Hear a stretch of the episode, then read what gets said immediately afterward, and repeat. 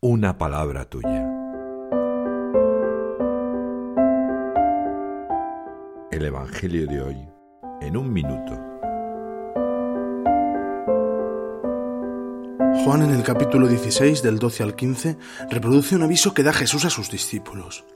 Les dice que por ahora no cuenta la verdad plena, pero que la irá revelando el Espíritu. Él no hablará por cuenta propia, sino de lo que oye y de lo que vendrá. Y añade, Él me glorificará porque recibirá de lo mío y os lo anunciará. Todo lo que tiene el Padre es mío, por eso os he dicho que recibirá y tomará de lo mío y os lo anunciará. Este Evangelio me recuerda que cada historia de amor tiene su propia biografía.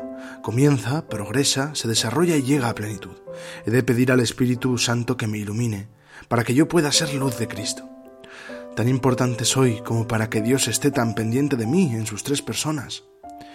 ¿He orado con el Espíritu Santo ayer o hoy?